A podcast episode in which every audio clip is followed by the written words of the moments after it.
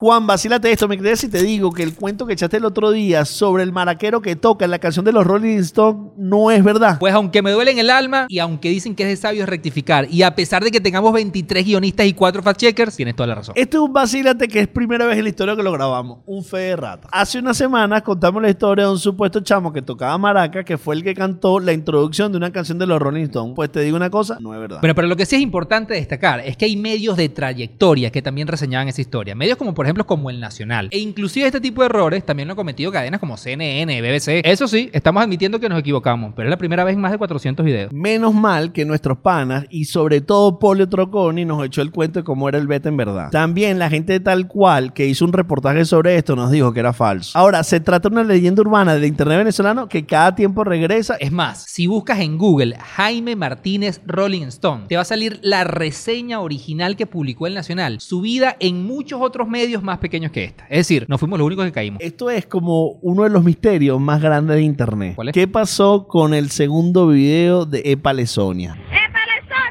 Bueno, ese video nunca salió, pero te tengo un misterio mucho más grande. ¿Será que a Vladimir le lavaron el uniforme? Yo no sé, pero usted me va a lavar el uniforme. Juan, pero te digo una cosa, vacílate esto, hay teorías, hay hipótesis, hay cosas, no se trata realmente solo las cosas que pasan, sino también las que uno supone que pueden pasar. Vacílense eso.